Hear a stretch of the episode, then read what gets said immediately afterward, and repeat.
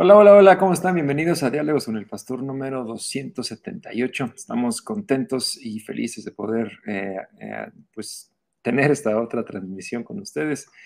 Em, hoy un frío martes 15 de agosto, muy frío. Eh, yo traigo suéter, sí, traigo las manos todas frías. ¿Ustedes cómo están? Está hace frío donde andan. Están saliendo de trabajar, están en la escuela, están en... Ah, sí, muchos regresaron hoy también a la escuela o ayer. Esperamos y oramos por ustedes para que sea un buen ciclo eh, de clases como maestro, como alumno, donde quiera que te estés, oramos por ti. Entonces, hoy ha sido un martes frío, ha sido eh, bastante trabajo también, un martes lleno de trabajo, de pendientes y de cosas. Mañana también inicia la, empieza la iniciativa ciudadana en la ciudad de Guadalajara. Entonces andaremos en unas horas más ya también de gira por allá atendiendo diferentes asuntos y conferencias. Pero antes de todo eso, pues teníamos que conectarnos aquí a diálogos, ya que la semana pasada pues no pudimos tener porque también nos reunimos en Hidalgo con, eh, con varios de los pastores de la red de iglesias que Calacoaya tiene, cerca de 40 eh, iglesias se hicieron presentes en nuestro retiro de filiales. Y fue un buen tiempo, fue un buen tiempo donde pudimos conversar todos juntos, ponernos de acuerdo en algunos temas y también, bueno, pues eh, platicar y conocernos, ya que ha habido algunos movimientos al frente de estas iglesias, pero estamos contentos y listos también para platicar con ustedes. El pastor ha estado también hoy muy ocupado y vamos a preguntarle cómo está, que ya está por aquí listo. Hola, hola, ¿cómo estás? Hola, hola, yo muy bien, gracias a Dios, muy contento y hoy, hoy entregamos una tonelada de tapitas, la primer tonelada.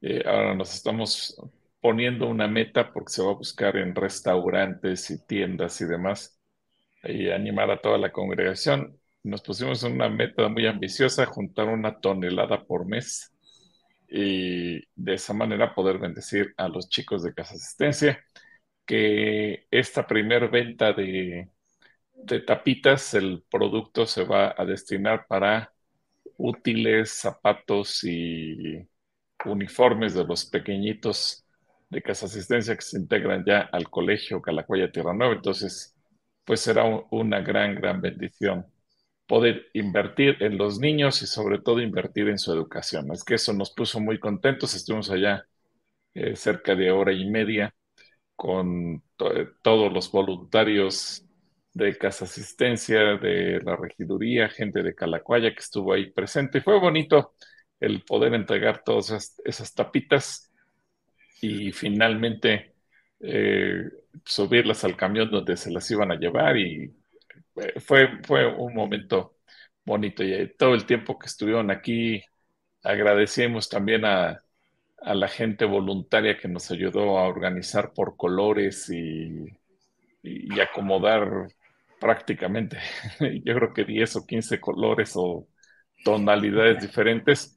Y fue interesante, era un mosaico muy lindo y bueno, finalmente después de que las tuvimos aquí y se fueron acumulando, mil dos kilos, mil dos kilos y nos pasamos por dos kilos de la tonelada y contentos de que finalmente se entregó y ya eh, cumplimos esa meta, pero ahora la meta es llegar a la tonelada una vez al mes y de esa manera continuar apoyando a los chicos de Casa Asistencia. Bueno, pues una buena meta ambiciosa y totalmente alcanzable si todos le echamos ganas. Y si tú no sabes, nos estás viendo por primera vez o a lo mejor ya llevas muchas veces, pero no sabías, estamos juntando todas las tapitas de PET. Estas, estas tapitas de refrescos, de envases, eh, de bebidas, pero también eh, tapitas de shampoos, de desodorantes, de líquidos de limpieza, de jabones, de pasta de dientes, ah, de casi cualquier producto que venga envasado. La tapita la puedes eh, juntar, guardarlas, también este tipo de, tapitas, por ejemplo. Estas, estas también son, son muy buenas. Em, estamos juntando todas estas tapitas porque hay una institución, hay una, hay una, no, bueno, una, institución, hay, hay, hay, un, hay una persona, hay una empresa detrás que nos compra estas tapitas y, la venta de estas tapitas va directamente para Casa Asistencia. Entonces, bueno, pues la venta de esta ocasión va a ser destinada para, eh, para útiles escolares y cualquier enser que necesiten los niños para poder asistir a clases que también ya iniciaron sus clases y estamos felices por ello. Entonces, tráenos las tapitas, aquí las estamos, si las puedes traer ya clasificadas por colores, muy bueno, y si no, bueno, pues aquí también tenemos un... Eh, eso sí, hay que agradecer al, hermano Alberto Ávila y a todo el equipo de ellos que venían y acomodaban con mucha paciencia, pero obviamente... las tapitas. Sí, si la gente nos ayuda y las puede traer en dos, tres bolsas clasificadas por colores. Eso sería muy bueno. Sí, sí. Sí, si nos puedes ayudar a clasificarlas estaría, estaría muy bueno y si no, pues vente también aquí en las tardes, tienes un par de horas y quieres ayudarle a Casa Asistencia, ven a clasificar tapitas, eh, porque es, es, mejor, la venta sale mejor si la hacemos por colores y no, no, no general. Entonces, bueno, pues estamos felices porque ya se logró la primera venta de la primera tonelada y vamos por muchas más. Y gracias si es que tú ya nos has traído tus tapitas, seguimos juntándolas y, creemos que va a ser eh, de mucha más bendición para los niños de, Casa Asistencia. Muy bien, bueno, pues después de eso, que fue una de las cosas que hicimos hoy martes y después de nuestro eh, retiro a filiales que estuvo la semana pasada, ¿qué nos puedes contar del retiro de filiales de la semana pasada? ¿Por qué no nos eh, conectamos el martes pasado? Sí, sí, estábamos en un lugar, ahora sí que era un retiro, lejos de la señal de internet y contentos de ver a pastores de diferentes puntos de la República Mexicana. Fue interesante porque estábamos, y justo creo que fue hace ocho días en la tarde que eh, tuvimos la oportunidad de tener a los dos extremos de la República, Baja California y la península de Yucatán, representado con Mérida, Quintana Roo, eh, el Playa del Carmen, pero por el otro lado, en la península, también los pastores de Baja California Sur. Así que fue interesante, tuvimos pastores de diferentes estados. Eh, creo que una, una de las delegaciones más grandes era la de Veracruz y obviamente del, Estado de México, pero porque somos locales. Pero fue lindo ver a gente de todo el país y convivir, compartir, disfrutar, eh, meditar, aprender escuchar opiniones, puntos de vista. Y, estuvo bueno porque hubo grupos de jóvenes, eh, grupos de pastores, grupos de servidores que apoyan en la obra, aunque no necesariamente sean los pastores encargados de la iglesia, estuvieron las mujeres, las esposas los pastores.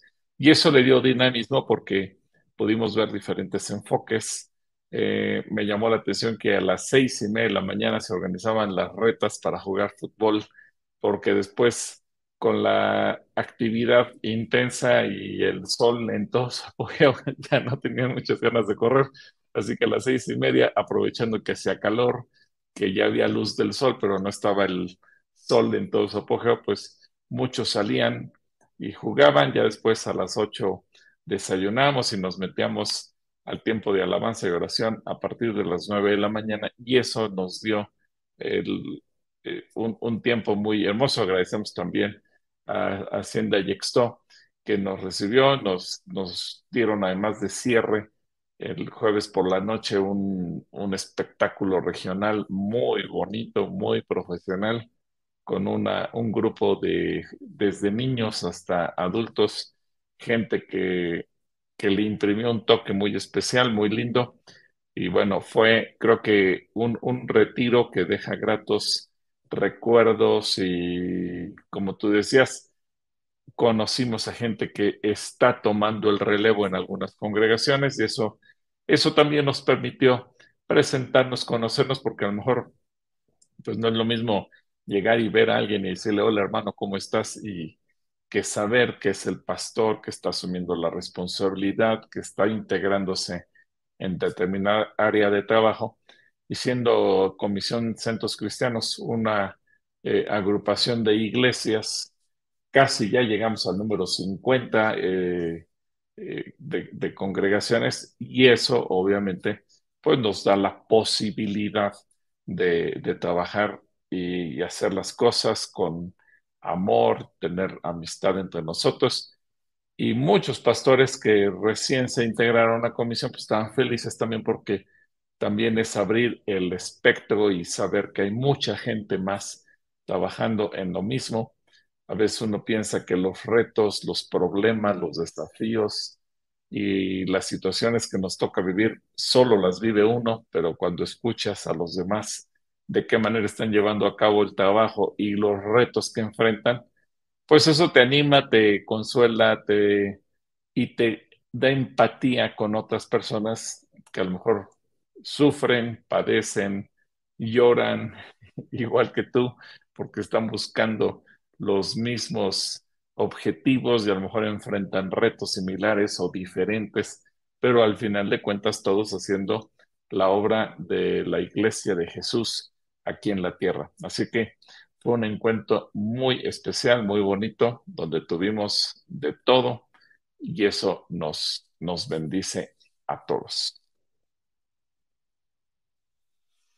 Así que yo, pues si quieres. Pues sí, así fue, estuvo, estuvo muy bueno también. Vimos a viejos amigos, hicimos también nuevos, les mandamos un saludo a todos. Entonces, pues vamos a ver si y mencionar, ¿no? Que hace 30 años se llevó a cabo el primer retiro y, muchos, aquí incluyendo a Joe, iban bebés, iban niños. Joe estaba de un año.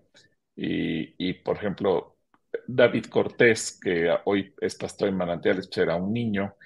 Y muchos eran niños y que hoy en día pues ya son adultos, ya están casados, ya están asumiendo responsabilidades en las iglesias. Entonces, también se va viendo un, un una transición generacional y eso pues, es parte de eh, todo lo que se va haciendo en comisión y es bonito, es bonito advertir ese trabajo. Así que, bueno, quedamos muy, muy contentos. Desde luego también hubo los tiempos de paseo, de ir a, a disfrutar un rato a la Peña de Bernal y algunos algunos tuvieron el reto de caminar un poco y tratar de subir por lo menos a las faldas de la peña, otros se quedaron conociendo el pueblito mágico de Bernal, comiendo pan de café relleno de queso. Entonces, pues hubo, hubo de todo un poco. De todo un poco hubo. Pero bueno, eh, vamos a orar para también comenzar con, eh, bueno, porque nos preguntan, las tapitas de los de los garrafones de 20 litros también los podemos llevar. Todo lo que sea tapita de envase, todo, si sea de medio mililitro hasta de 500 litros, cualquier em, tapa de cualquier envase que sea de plástico, desodorante, eh, botellas, shampoos, jabones, no importa. Si es tapa de plástico. Cremas, mayonesas. Cualquiera. Todo lo que ustedes vean. Cualquiera, cualquiera. Entonces, sí, también esas y todo lo que sea tapa de plástico, de, que se usa en el baño, en la cocina, en la lavandería y, de, y en el auto, todo, eso que tenga tapita se puede utilizar. Muy bien, entonces vamos a, vamos a orar para poder iniciar. Señor, te damos gracias por la oportunidad que hoy nos das de poder eh, pues apartar este tiempo para poder platicar entre, entre nosotros. Te pedimos que tú estés presente en esta conversación, que podamos aprender de algo nuevo. Y gracias porque hoy en especial pudimos bendecir a los niños de Casa Asistencia con algo tan simple aparentemente como las tapitas. Te pedimos que por medio de estas tapitas tú sigas bendiciendo a los niños y que tú sigas poniendo en nuestro camino a empresas como la que nos acaba de hacer esta compra de tonelada de plástico. Bendice nuestra conversación, bendice cada persona que nos está escuchando y gracias porque eres bueno también con nosotros. En el nombre de Jesús. Amén. También, ¿sabes qué? Se nos olvidó contar de nuestro, de nuestro Congreso de Niños, que también estuvo, ah, muy porque no hablamos de él. eso no platicamos. Eh, más de 350 niños estuvieron viniendo todos los días y bueno, también estuvieron muy contentos, emocionados. predicaste, tuviste tu pantalla también, ¿verdad? Tu playera. De, tuve la playera para hablar del mundo binario según... Eh, fue extraordinario, ¿eh? Yo me quedé eh, fascinado con la enseñanza de Leibniz con el mundo binario, cómo lo fue descubriendo en la Biblia muy, muy, algo muy interesante. Entonces, también saludo a todos los niños que estuvieron conectados en Reprogramando. y, la, y luego la escuela de, de, vacaciones que tuvieron ahí, los chiquitos que se vistieron de chefs y que hicieron sus panes, hicieron sus platillos. Y... fueron un par de semanas. Algunos ya se están haciendo donas en su casa porque aprendieron aquí a hacer donas y ya, ya, ya, están haciendo negocio en su cuadra y en su fraccionamiento. Y bueno, también eso, eso está bueno. Ya recuperaron la inversión. Que por cierto, algunas mamás eh, se inscribieron o querían inscribir a sus niños ya el último día o hasta dos días después de haber iniciado.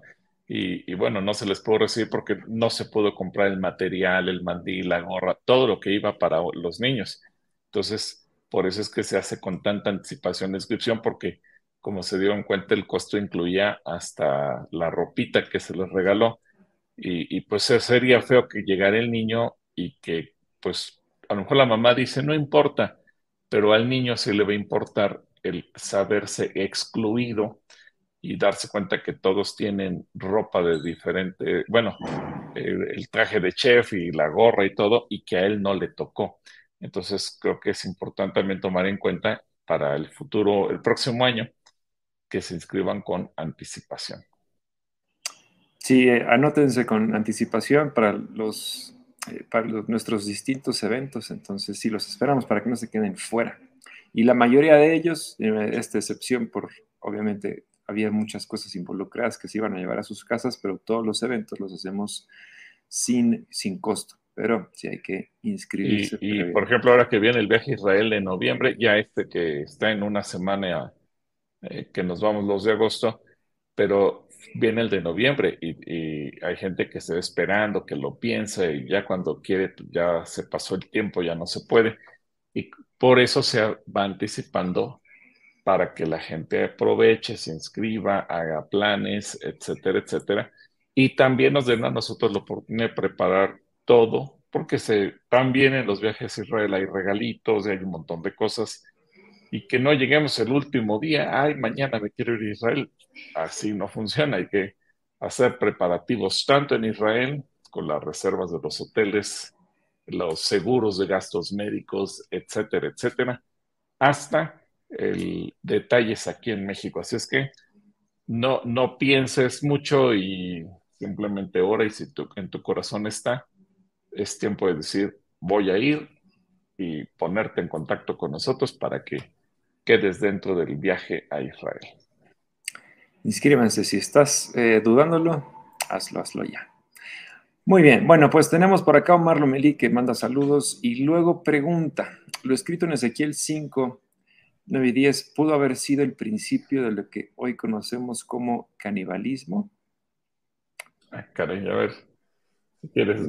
En realidad creo que esta pregunta no nos lleva a nada más que decir que sí o no. Eh, pero fuera de ello no, no hay ninguna enseñanza eh, detrás.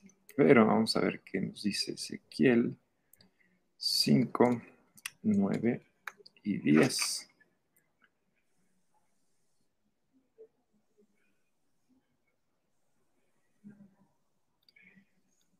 A ver.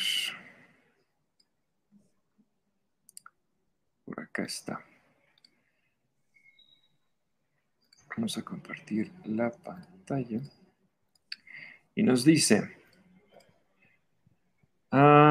pero Jerusalén fue más rebelde que las naciones y los pueblos vecinos. No se comportó como las otras naciones, sino que fue peor que ellas, pues desobedeció mis leyes y mis mandamientos. Puesto que Jerusalén se ha portado así, yo declaro que me pondré en contra suya yo soy el Dios de Israel, le castigaré por su horrible maldad y le, la castigaré delante de todas las naciones, como antes lo hice, ni lo volveré a hacer. Como, no, perdón, como nunca antes lo hice, ni lo volveré a hacer. Cuando yo declaré culpables a sus habitantes, tendrán tanta hambre que los padres se comerán a sus hijos y los hijos se comerán a sus padres. Y a los que logren escapar con vida, los dispersaré por todo el mundo.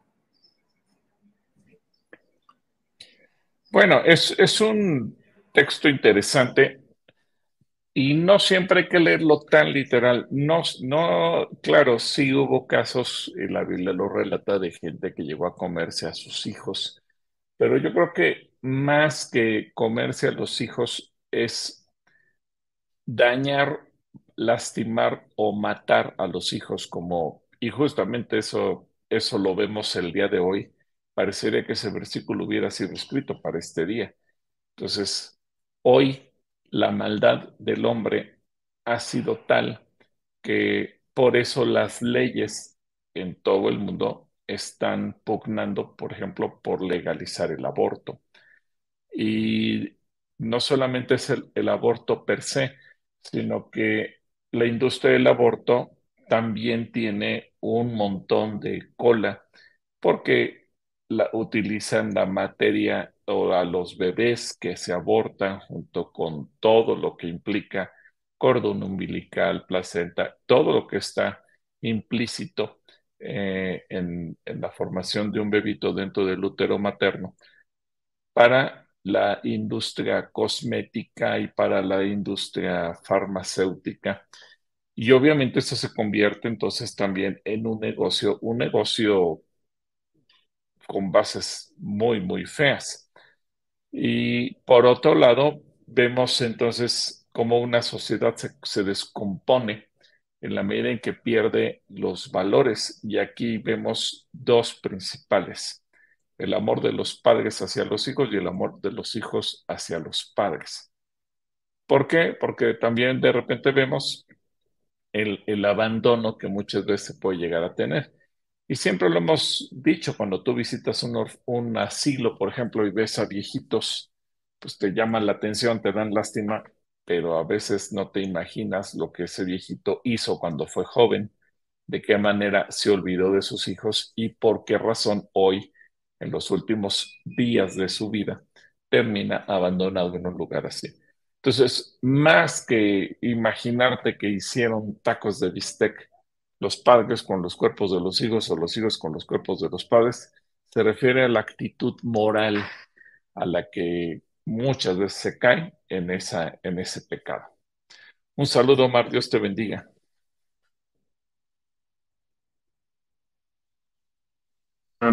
saludos a Omar. Y por acá nos eh, dice Mauricio La Cruz, queridos pastores, Gilberto saludos y bendiciones. Te mandamos un saludo, Mao.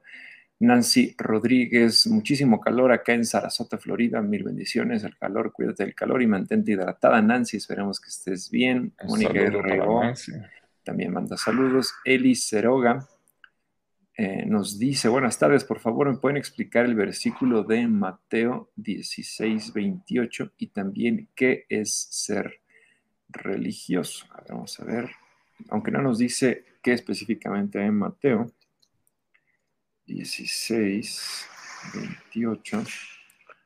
Vamos a ver si... Aquí está. Ok, entonces nos dice Mateo 16, 28 les aseguro que algunos de ustedes que están aquí conmigo no morirán hasta que me vean reinar.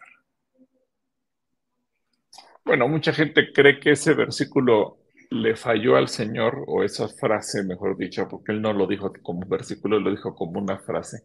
Muchos creen que esa frase le falló al Señor porque suponían que esas palabras Jesús las estaba diciendo a la gente que de carne y hueso en ese momento les estaba escuchando. Pero recordemos que la palabra de Dios es viva y eficaz, es decir, la palabra de Dios es atemporal. Y seguramente, como la Biblia es, leída y ha sido leída durante miles de años y lo seguirá siendo hasta que Jesús vuelva, habrá una generación a la que le tocará eso.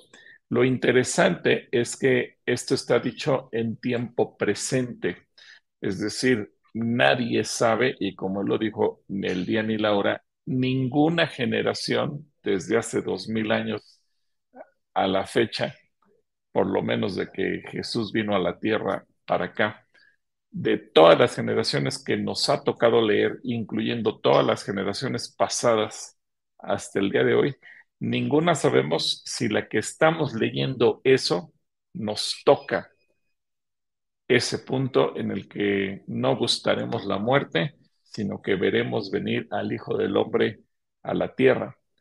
Puede ser que nos toque a nosotros o puede ser que cumplamos nuestros días en la tierra, nos vayamos y la siguiente generación o las siguientes generaciones, recuerda que para el Señor un día es como mil años y mil años como un día. Así que Dios no tiene prisa, Dios no tiene problema. Y lo dejó dicho de tal manera en un eterno presente que a cualquier generación nos puede tocar. Y puede ser que digamos, Señor, yo quiero ser esa generación, pero eh, puede ser que no nos toque. Entonces, al final de cuentas, no está dirigida a un grupo en particular, sino de una manera tal que cualquier generación puede hacer suya estas palabras y a cualquiera le puede tocar el, momento y así sucederá en, algunas, en, algún momento. Eh, alguien leyendo ese versículo le va a tocar ver al Hijo del Hombre venir eh, entre las nubes. Así que por ahí va la cosa, Eli. Y bueno, una persona religiosa es aquella que a lo mejor pretende, se puede tener dos conceptos. Una, aquella que quiere guardar todos los cánones de una religión, cualquiera que ésta sea, pensando que en ello está la salvación, pero, y te pongo un ejemplo, aquellos que van de rodillas a alguna, algún lugar, algún templo, alguna iglesia, haciendo una peregrinación, una marcha, un desfile, lo que sea, pensando que en eso van a ganarse la vida eterna, o aquellos pensando que con buenas obras lo van a hacer, o aquellos que, aunque en, en su vida personal sigan en pecado y sigan haciendo cosas indebidas, aquellos que a lo mejor oran y, tienen una buena comunión con Dios en muchos sentidos, pero que en su vida personal no hay una transformación radical en su carácter, eh, de tal manera que parecerían una persona que no es cristiana, aunque literalmente ore mucho. Entonces, el concepto de religioso puede tener muchas acepciones, puede tener muchas interpretaciones, y yo me atrevería a pensar que hay muchas formas en que una persona puede ser religiosa sin ser cristiana. Incluso hay quien puede estar apegado completamente a determinados eh, principios o formas dentro de una iglesia, pero en su vida personal no tener una clara mentalidad basada en la Biblia. Y justamente este domingo vamos a hablar acerca de eso, porque a veces no tenemos una correcta eh, mente respecto a lo que dice la Biblia y eso no nos permite desarrollar el potencial que Dios quiere que desarrollemos. Así que Eli, te mandamos un saludo, que Dios te bendiga.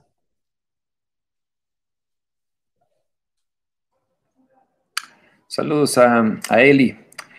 Por aquí nos dice Dayanira eh, Cortés, Shalom, y manda, manda saludos. Catiurgo también manda saludos. Irma Ordaz Rivera también manda saludos. Muchas gracias. Y Cateruga nos pregunta, según la Biblia, ¿en qué época fue arrojado Satanás al infierno? Ah, bueno, eso pues tiene que ver con los últimos tiempos, será de las cosas que van a suceder cuando Jesús venga a la tierra por segunda vez. Así que en esa época aún no ha sido lanzado, fue lanzado del cielo, pero no fue lanzado al infierno. Eso, eh, como dice Apocalipsis eh, habrá un momento en el que Satanás y, el infierno mismo serán lanzados al lago de fuego, pero eso será mucho después. Un saludo, Katy, que Dios te bendiga.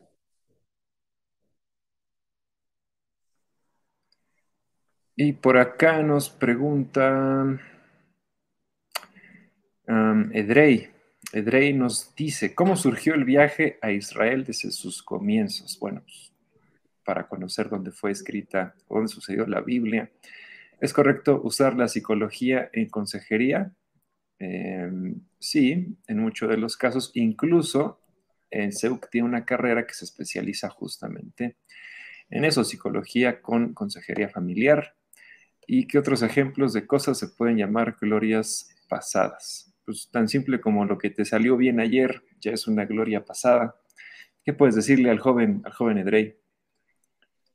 Pues sí, mira, el, viendo, por partes, el viaje a Israel surge muy al principio del centro cristiano, cuando más o menos esto debe haber sido por el 80, 81, cuando Calacuaya llegó aquí. Y sí, más o menos porque el hermano Gonzalo, como cualquiera, recibió una invitación para conocer Israel y él, en el ánimo de estudiar la tierra donde se escribió la Biblia, aceptó la invitación, fue e inmediatamente se dio cuenta de lo valioso que era y él, él supuso que no era solamente para que el pastor fuera, que eso también, vamos a decir que el hermano Gonzalo fue de los pioneros en México de llevar eh, grupos a Israel, porque muchas veces entre los pastores está la idea de si yo voy es suficiente porque yo le enseño a la iglesia, pero la mentalidad del hermano Gonzalo fue mucho más abierta y gracias por ello, porque dijo, bueno, no es suficiente que yo vaya, tiene que ir toda la iglesia. Y, y todo cristiano, por lo menos una vez en la vida, debe tener la oportunidad de estar en Israel. Y bueno, en Estados Unidos eh, y en otros países, eh, te das cuenta cómo el Espíritu Santo empieza a hacer lo mismo y de repente empiezan a surgir grupos de cristianos que tienen ganas de conocer Israel, pero con, pero con el ánimo de, de hacer viajes de estudio. Y eso fue bonito. No es un viaje, hablando de la pregunta de Eli Cerecero, no es un viaje religioso. Es decir, no vamos a besar piedras, no vamos a buscar amuletos, no vamos a buscar superstición, no vamos a buscar sitios mágicos, sino es ir con la Biblia en la mano a estudiar las escrituras en el lugar donde se llevan a cabo los acontecimientos. Ese es el propósito y así es como surgió. Eh, luego la siguiente pregunta que nos hace el joven Edgay, sí, como dice yo, pues finalmente la psicología muchas veces va a ser útil en la consejería. Claro, eh, hablamos de que así como el médico atiende el cuerpo, bueno, la psicología atiende el alma. Al final de cuentas, el consejo, vamos, la consejería te va a proveer técnicas para descubrir, analizar un problema. Eh, y en el curso de consejería vemos que el consejo siempre debe tener el fundamento bíblico. Los psicólogos tienen mucha muchas estrategias y eh, armas que la ciencia provee para descubrir qué hay en el corazón, en la mente del ser humano, pero eh, la palabra de Dios es la que nos provee las soluciones que necesitamos todos. En un momento dado, pues la, psicología puede ayudarnos en muchas cosas eh, para resolver conflictos, para entrar en un proceso de descanso, para concentrarnos, para quitar ansiedad, ejercicios que son muy valiosos y todos son muy útiles, pero recordando que finalmente la palabra de Dios es la que provee la solución que todos necesitamos de acuerdo a la problemática que estamos viviendo.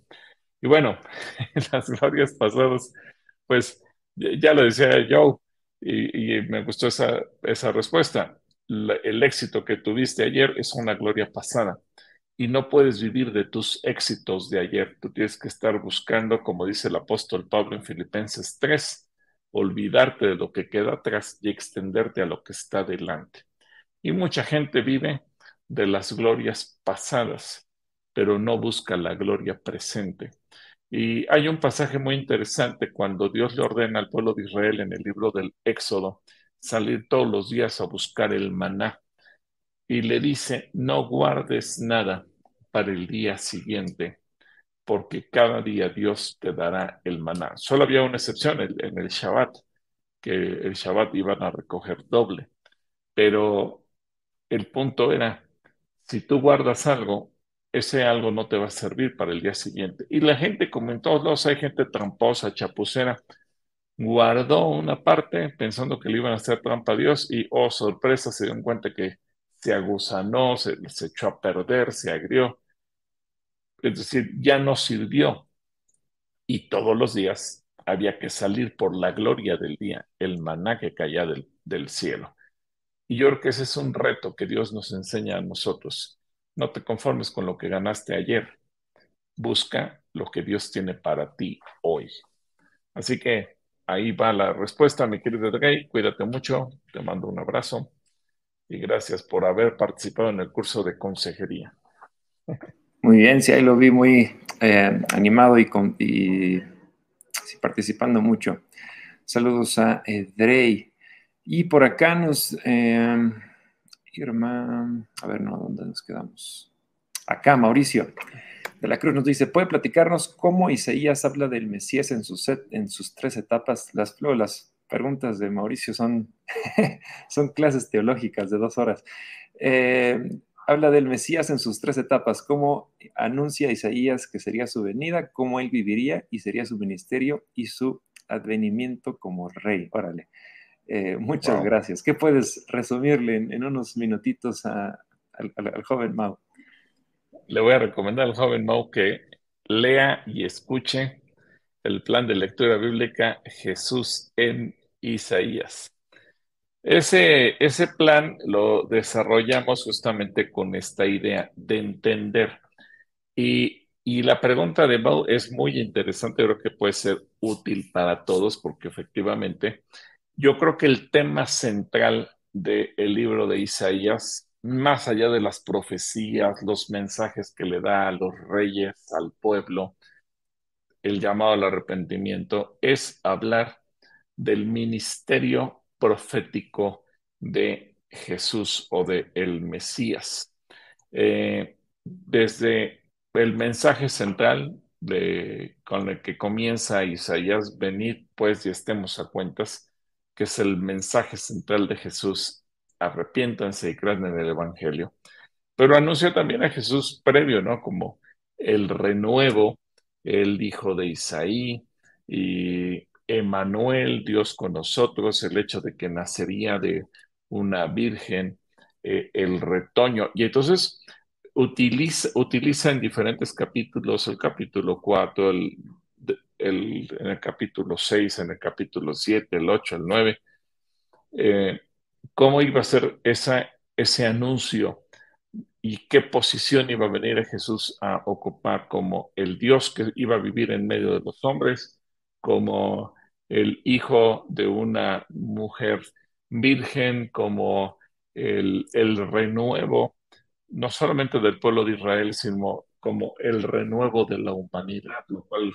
Después nos aclara Romanos que es el nuevo Abraham, el que viene a limpiar a la raza humana de todo nuestro pecado. Pero también nos habla de él como rey, el que está sentado en el trono, eh, en, los capítulos 14 al 16, o el Salvador y defensor del pueblo. Eh, porque a veces pensamos que, que Dios viene a una condición de juez, y sí, aunque es un juez que condena el pecado, pero también es un defensor que viene a, pugnar por la salvación de los seres humanos, de ti y de mí, eh, que viene a derrotar a la muerte y que también Él es la roca eterna. Eh, una promesa muy hermosa, los capítulos 29 al 31, es que Él nos hace descansar y Jesús dice, vengan a mí y yo les daré descanso para su alma.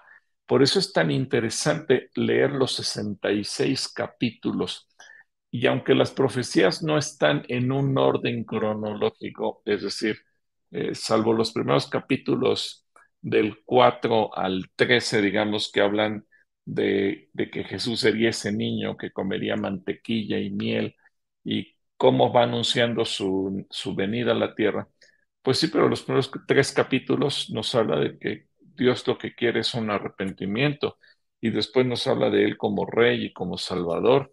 O cuando nos presentan los capítulos 35 al 38, que Él es el camino y que es un camino tan perfectamente bien diseñado que, y esa promesa me encanta a mí, que dice, por torpe que seas, no te vas a extraviar.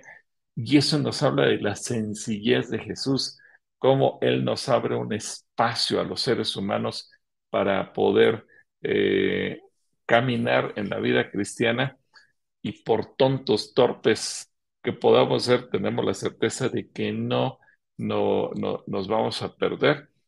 Pero también nos habla de su ministerio, la unción, el poder del Espíritu Santo sobre él. Eh, incluso anuncia cómo vendría el poder de Juan el Bautista a través de, eh, de, la obra que vendría a preparar un camino para él y que toda lengua y toda rodilla se tenía que confesar, tenía que confesar que Jesús es el Señor, que Él es el primero y Él es el último, Él es el alfa y el omega, como lo declara después Apocalipsis, y obviamente un varón de valor, de dolores, que tenía que sufrir por nosotros, incluyendo el, los últimos capítulos que también nos habla de, que vendría en su calidad de redentor a rescatar a su pueblo, hablando de los últimos tiempos de, de, cómo Jesús vendrá a rescatar al pueblo de Israel y rescatará a su iglesia. Entonces, cuando tú revisas todo Isaías, los 66 capítulos, te das cuenta que tienes un espectro amplio. Yo creo, sin temor a equivocarme, que Isaías por su extensión de los 66 libros, si te das cuenta, 66 capítulos, perdón, equivale a los 66 libros de la Biblia.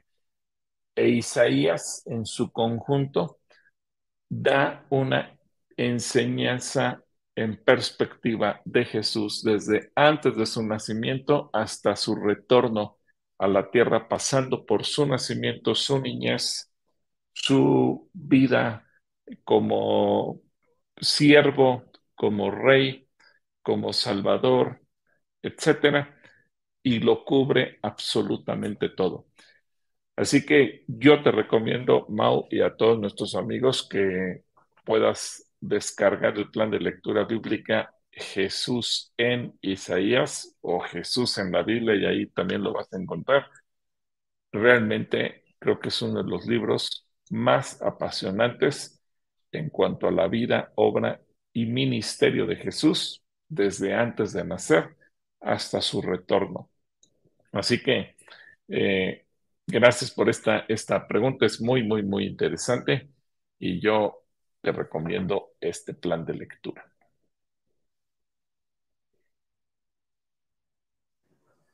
Bueno, pues ya le dejaste tarea al joven Mau. Entonces, te mandamos un saludo, Mau. Por acá nos pregunta Mónica R.O., nos dice, Pastor, ¿por qué no hay perdón para los, los que blasfeman contra el Espíritu Santo? ¿Por qué dice Eclesiastés 1.18 eh, que la sabiduría es molesta? Ah, bueno, ¿por qué no hay perdón para los que blasfeman contra el Espíritu Santo? Bueno, porque el Espíritu Santo es la persona de la Trinidad que nos redarguye, nos hace tomar conciencia de que somos pecadores. Digamos que en la, en la obra de la salvación la Trinidad tiene una, cada persona de la Trinidad tiene una función. El Padre que nos ama y que nos quiere rescatar y que dice, ¿cómo le voy a hacer para que tú seas mi hija y yo sea tu padre? Hablándole a Mónica, Mónica Ro. Jesús que murió por ti, Mónica, y que pagó por tus pecados para que tú puedas ser hija del Rey de Reyes y Señor de Señores. Pero falta la persona que va a entrar a tu corazón, a tu mente, y que te va a hacer sentir mal. Quien te va a decir, hey, tú estás en pecado y tú tienes que arrepentirte y tú tienes que cambiar, y tú tienes que dejar esto, y tienes que dejar aquello, y tienes que llevar a un cambio profundo en tu vida. Eso no lo hicimos por ser muy buenas personas, no es porque hayamos estado muy conscientes. Eso lo hicimos porque el Espíritu Santo entró a nuestra vida. Y si yo blasfemo contra la persona que es la que me hace sentir eso, evidentemente ya no hay oportunidad de que alguien me pueda hacer sentir mi condición de pecador.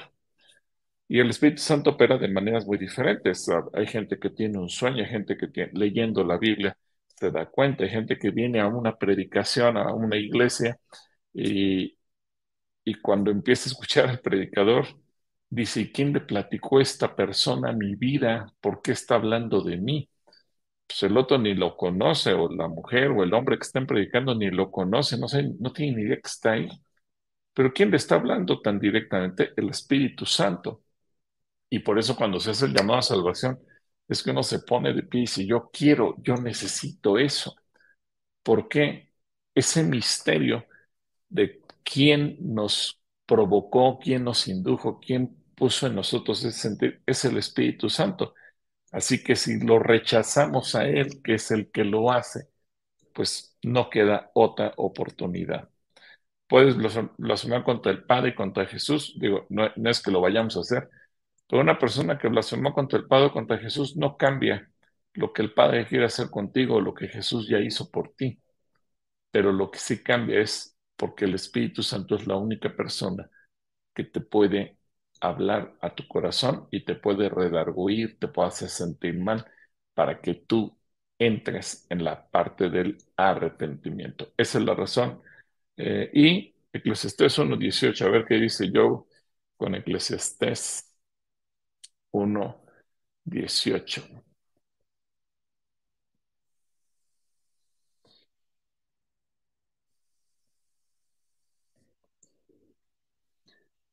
Pero si quieres yo, pon desde el 17 para entender el contexto.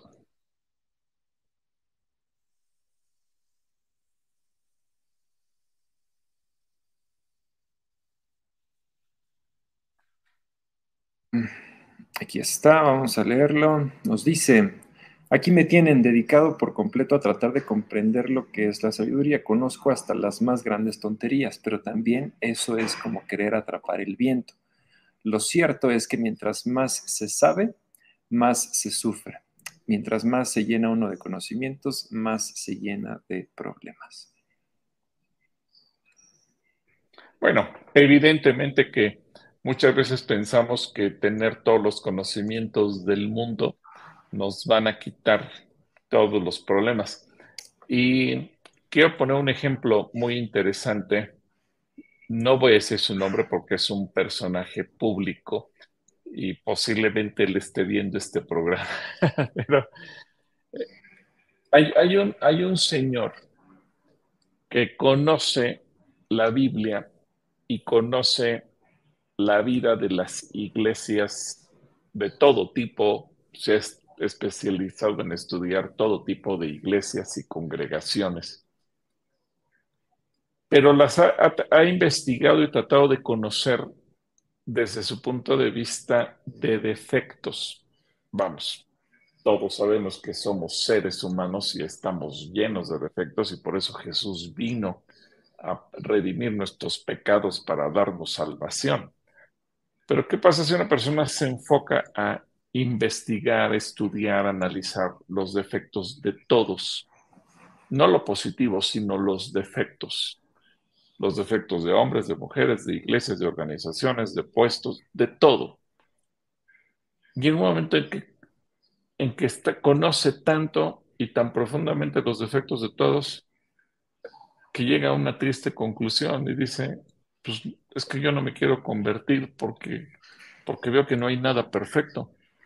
Bueno, el hecho de que no hay nada perfecto no significa que no nos vamos a convertir, porque justamente yo me acerco a Dios pues para que me ayude a quitar todos mis defectos y todos mis pecados.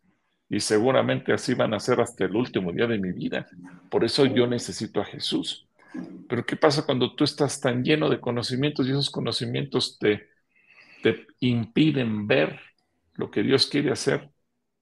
Y esos conocimientos solamente te llenan de un panorama negro y gris y dices, bueno, entonces ya no hay esperanza.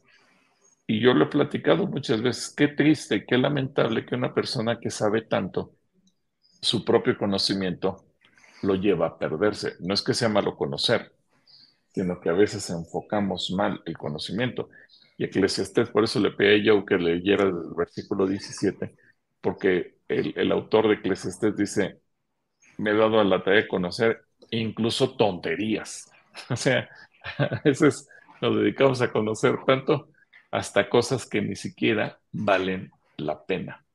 Así que la sabiduría te va a ayudar a resolver problemas, pero a veces el enfoque que le podamos dar puede ser un enfoque completamente equivocado. Así que un saludo, Moni, que Dios te bendiga.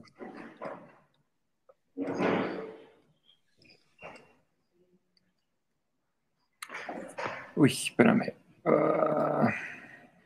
Estás. Muy bien, entonces, um, Guzmán nos dice, hola pastor, yo qué gusto verlos, bendiciones. Johnny Iván Pérez manda saludos, Analisa Portilla, saludos y bendiciones de Salvador y Anita Sierra. Dulce Tobar también manda saludos. Ah, este lo habíamos leído.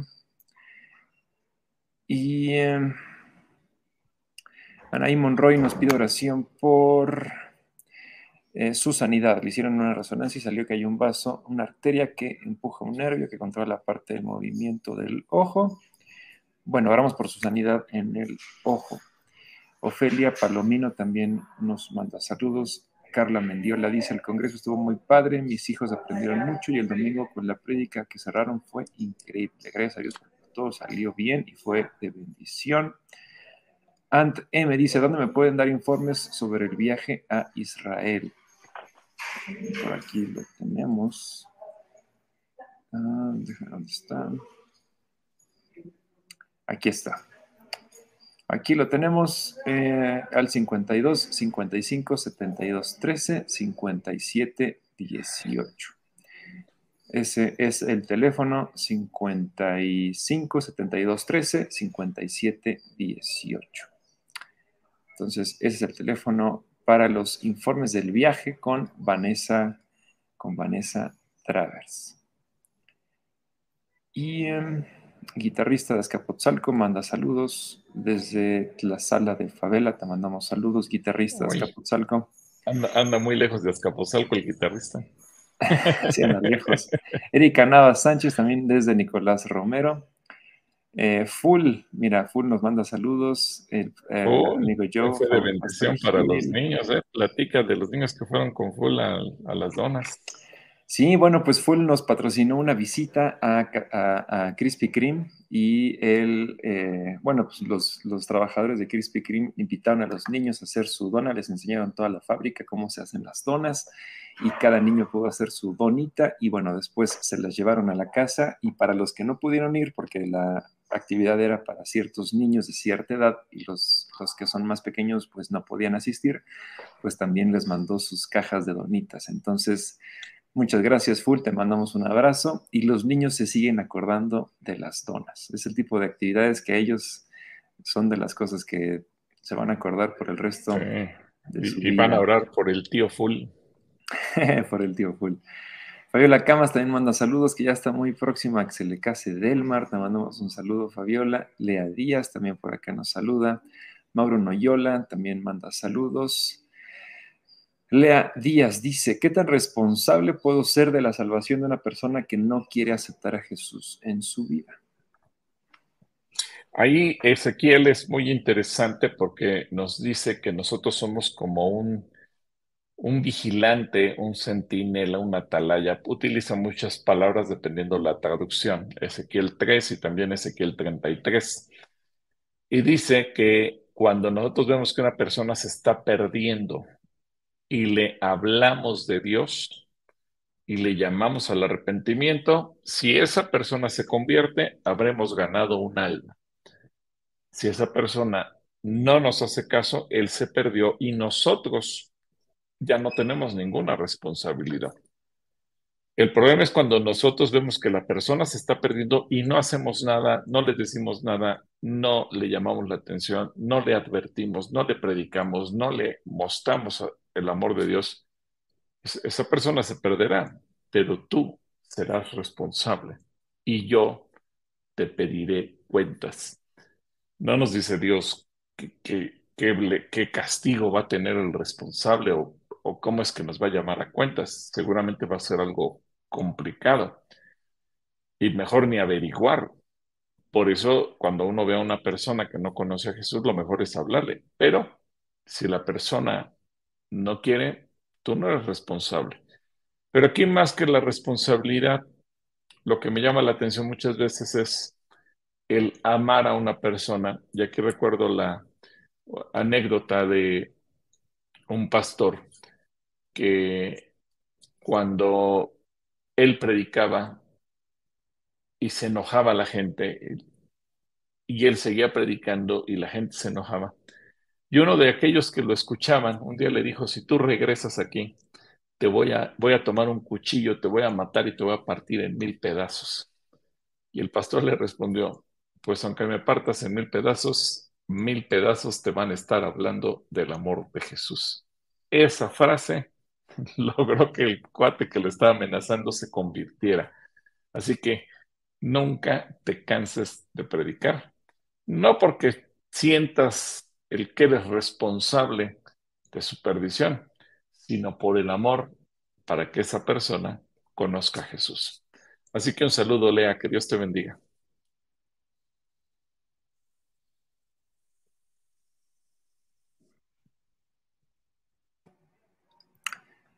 Por acá Sanon Reyes nos dice, Pastor, ¿me puede dar tres ejemplos de la promesa de Dios? Malequitas 3.11, cuando uno diezma. Gracias, Dios le bendiga. No, de Malaquías 3.11, tres ejemplos de la promesa de Dios. Bueno, sí, yo creo que ejemplos pueden eh, sobrar. Uno, porque dice que Él reprenderá por nosotros al devorador. A, veces la gente cree, y qué bueno que haces la pregunta, Zenón, a veces la gente cree, si yo diezmo, mañana o el mes que entra voy a ganar el doble. No necesariamente, pero la gente no se pone a pensar que cuando no diezma, a lo mejor le surgen gastos innecesarios y como también eh, anuncia el profeta, eh, muchas veces recibimos el dinero como en como si estuviera nuestra bolsa, nuestra cartera rota y se pierde. Entonces, hay gente que no diezma y todo se le descompone y, ya no siente lo duro, sino lo tupido. Y le pasa una cosa tras otra. Se enferma, porque a veces el devorador viene a devorar tu salario y te lo devora por medio de la enfermedad, te lo devora por medio de descomposturas, te lo devora por medio de accidentes, te lo devora de mil maneras. Muchas veces cuando tú estás diezmando y ofrendando, como dice Malaquías 3, tú te das cuenta que todo en tu familia es paz y que eh, si bien a lo mejor no te están pagando más, pero Dios se encarga de que tus finanzas sean sanas. Segundo, tu, dinero rinde más. Eh, estas son las matemáticas de Dios en donde eh, justamente a lo mejor tú dices, no es posible que el 90% me alcance más que el, con el 100%. La lógica matemática dice 100 es más que 90. Sí, pero el 90 tiene bendición y el 100 no. Así que muchas veces cuando tú estás diezmando, tú, tus finanzas se van a multiplicar de una manera especial. Y repito, no necesariamente porque te paguen más, que sería el último ejemplo. Hay gente que diezma y, va teniendo prosperidad y más ventas o mejor salario y le van incrementando el salario sin que él lo pida, lo van promoviendo a mejores puestos de trabajo. Pero muchas veces Dios te provee, aunque tú no estés percibiendo el dinero. A veces nosotros pensamos solamente en función de dinero, pero a veces Dios nos puede proveer de formas inusitadas. Eh, pongo un ejemplo eh, que nos pasó justamente con el viaje a Israel.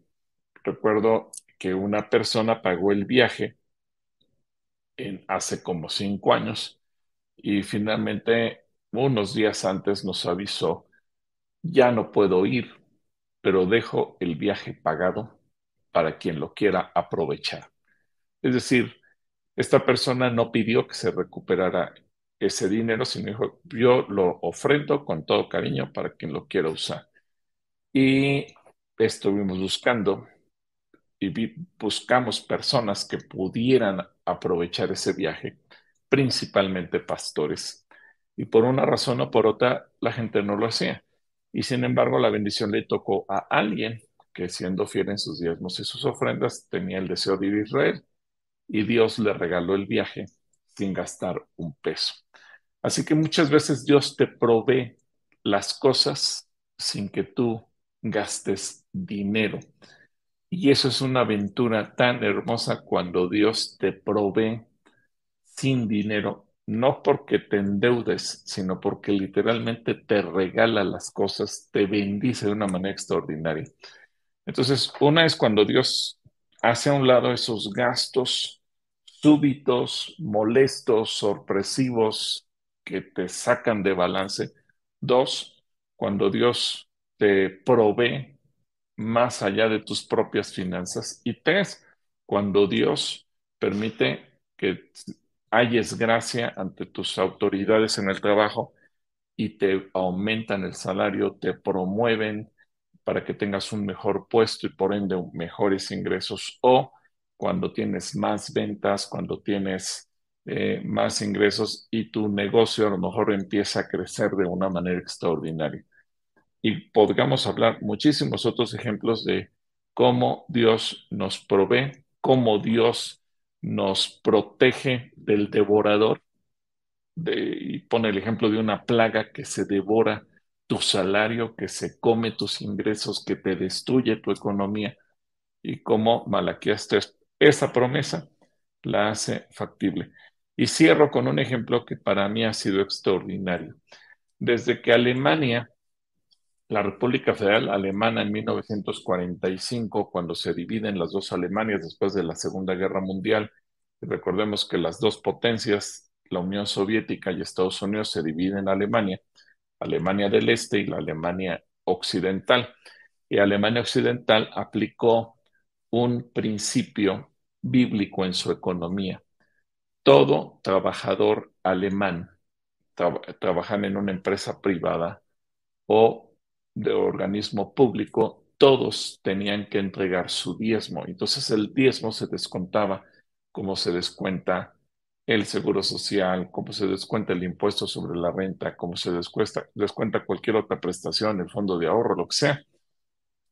Y Alemania, que terminó en la ruina, endeudado después de la Segunda Guerra Mundial, obligado a pagar y a resarcir los daños a Europa y todos los países que dañó. Alemania, en menos de 30 años, pagó las deudas. Alemania, en menos de 30 años, se convirtió en una potencia mundial.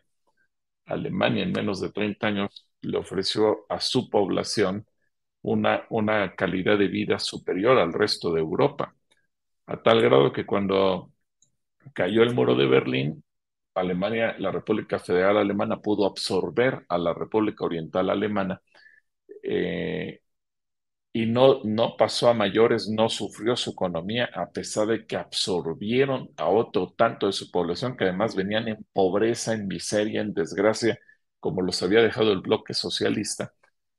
Y hoy por hoy, Alemania es uno de los pilares de la economía europea. A lo mejor no todos los alemanes son cristianos o creyentes en Dios, pero aplicaron un principio y Dios es fiel a su persona, Dios es fiel a su, palabra, aplicaron ese principio y lo vemos no en una persona, en un país, un único país en el mundo que ha aplicado ese principio por décadas y que nos dé el ejemplo de que lo que es un pueblo bendecido económicamente a pesar de haber estado en las cenizas. Así que creo que ejemplos nos sobran para hablar de las promesas de Malaquías 3 de una manera extraordinaria. Un saludo, Senan, Dios te bendiga. Y para ir, eh, para ir cerrando, porque ya estamos sobre, sobre tiempo, em, Joel, no, perdón, Yael Serrano también por acá nos manda saludos. Marta Juárez, Tarita Kumi, Lucy García, Rubén de Luna también nos manda saludos por ahí. Y híjole, todavía hay muchos, muchos comentarios que ya no vamos a alcanzar a leer. Ah, dice Ruth Meneses, es cierto, diezmar es una gran bendición. En pandemia, a pesar de haber pasado por una situación muy complicada, no dejé de diezmar y un mes requería cierta cantidad para pagar impuestos y hasta el último día que tenía de plazo me pagaron justo la cantidad que requería para pagar sus impuestos. Gracias por compartirnos eso, eh, Ruth. Y bueno, pues sí, ya no nos va a dar tiempo de terminar con el resto de las preguntas por cuestión de tiempo, pero ¿qué más eh, quisieras compartir con, nuestros amigos preguntones que hoy anduvieron muy participativos y les damos las gracias por, por estar ahí conectados? Pues realmente es, es una compartir con todos. Luego las preguntas ya llegan todas al final y, pido perdón por no poder responderlas, pero bueno, algunas ya nos van llegando muy, muy tarde. Estoy tomando nota también de las intenciones de oración, por ejemplo, que nos están pidiendo oración por Emanuel Gamboa, eh, Gloria que nos pide eh, oración por sus ojos, eh, Eduardo también que pide por su sobrina Jake y su bebé Isaac que esté en terapia intensiva. Así que tenemos también intenciones de oración por ahí.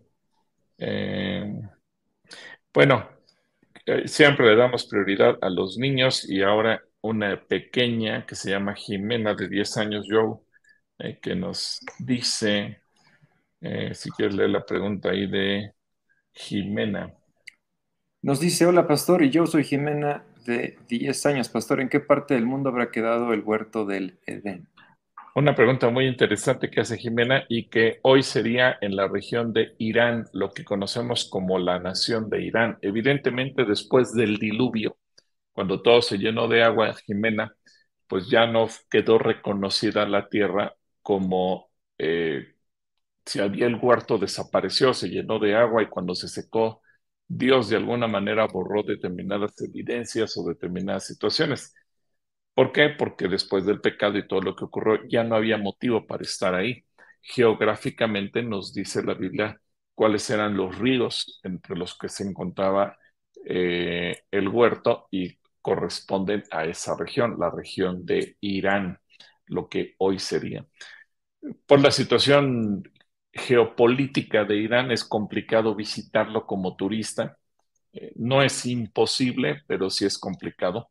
Tú tienes 10 años y espero que en un futuro, Jimena, un día tengas la oportunidad de visitar Irán en un plano turístico y que eso te dé la bendición de ubicar los ríos y de esa manera decir, ah, mira, estoy parada en donde Génesis dice que se encontraba el huerto.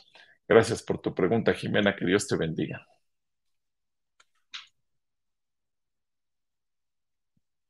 Pues hay muchas intenciones de oración. Perdón, tu micrófono, Joe. Le mandamos un saludo a Yara, que hace rato estuvo por acá también. Emanuel, Emanuel, Emiliano comió con nosotros y nos dio gusto saludarlo saludarlos en la tarde. Muy bien, nos ayudas a orar por las intenciones de oración que nos han escrito, Hay algunas que están escritas que no alcanzamos a leer, pero eh, sí sabemos que ahí están, como esta de Eduardo Sánchez que pide oración por su sobrina y su bebé que están en terapia en el Hospital de la Raza. Claro que sí, pues Señor, eh, tú conoces absolutamente todas las cosas y yo estoy poniendo en tus manos en este momento cada una de las personas que nos han puesto alguna intención en, en este chat, por Anaí por su ojo, por Emanuel y su mano, por Gloria y sus ojos, por Jacqueline y su bebé Isaac, por Mari Larios, por Esther, que no puede caminar, y aun si me faltara de haber leído alguna, Señor, yo sé que tú pondrás sanidad en cada una de ellas. Gracias por este bonito tiempo, por poder platicar con estos amigos y hermanos, por sus preguntas, por sus comentarios. Aún rogamos, Dios, que aquellos que tienen alguna situación, algún conflicto, tu espíritu les dé paz, que nos permitas también en todo momento estar inmersos en tu voluntad y que sobre cada persona que está conectada, no importa si escribió o no escribió, tu bendición abundante está en sus vidas, en el nombre poderoso de Cristo Jesús. Amén. Pues yo la próxima semana tendremos la última transmisión antes de el viaje a Israel. Así, viaje. así que estaremos aquí conectados y después estaremos tres semanas casi sin conexión hasta por ahí del 19, creo que es el 19 de septiembre que volveremos a transmitir. Pero bueno, de hoy en noche estaremos Así que si alguien tiene intenciones de oración para que quieran, las llevamos al muro de los lamentos. Ahí nos dicen. Sí, nos vamos a ver por allá del. Nos vemos la próxima semana y luego un mes después, el 19 de septiembre, nos, nos vemos de nueva cuenta por acá. Pero hasta entonces, nos vemos el próximo domingo. Eh, por acá por la Rosa de la Mérida, la Blanca Mérida saluda, que por acá estuvo el, pastor eh, Carlos Anduce de Mérida este domingo por aquí.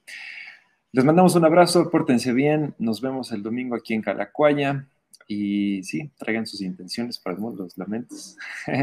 nos vemos, que Dios les bendiga.